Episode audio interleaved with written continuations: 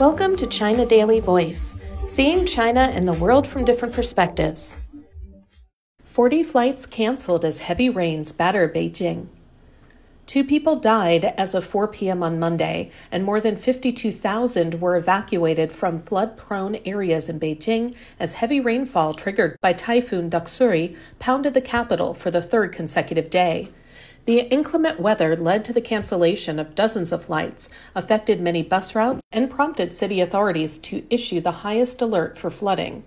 The onslaught of Doksuri, which plowed into eastern China's Fujian province on Friday and then moved toward North China, was most pronounced in Beijing's western districts, including Mentougou and Fangshan. Two people were found dead in a river in Mentougou on Monday morning following heavy downpours, which started on Saturday evening, according to the district government. As of 3:30 p.m. on Monday, the average precipitation in the district reached 320.8 millimeters. A weather station on Miaofeng Mountain recorded the maximum rainfall, 580.9 millimeters. More than 52,000 Beijing residents were relocated by Monday evening, and all tourist attractions closed down to avoid potential risks, city authorities said. A video uploaded by local media showed snapped tree branches and damaged cars left behind by receding floodwaters, swamping riverbanks in Mentougou, which by Monday afternoon had evacuated 5,000 people. Fangshan District also grappled with serious flooding. To curb the rising river levels, 2,000 police personnel were dispatched to help build dams. Beijing received average rainfall of 170.9 millimeters in 40 hours starting on Saturday night, which is equivalent to the city's average total rainfall for the month of July, official data showed.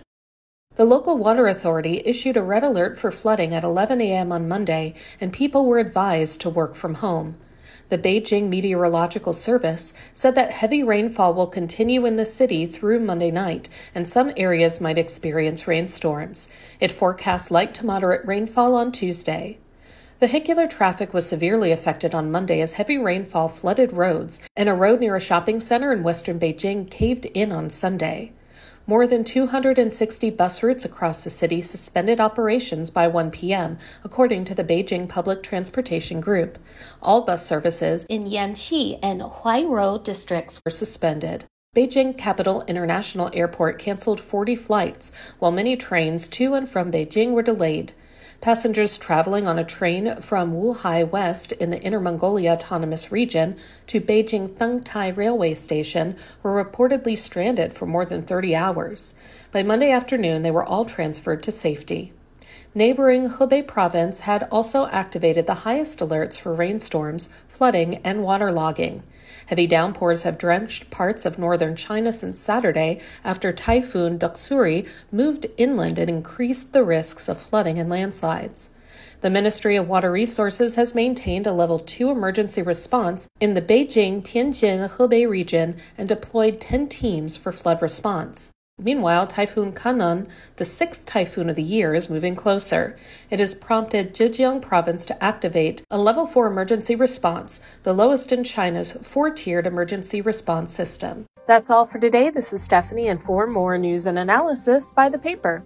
Until next time.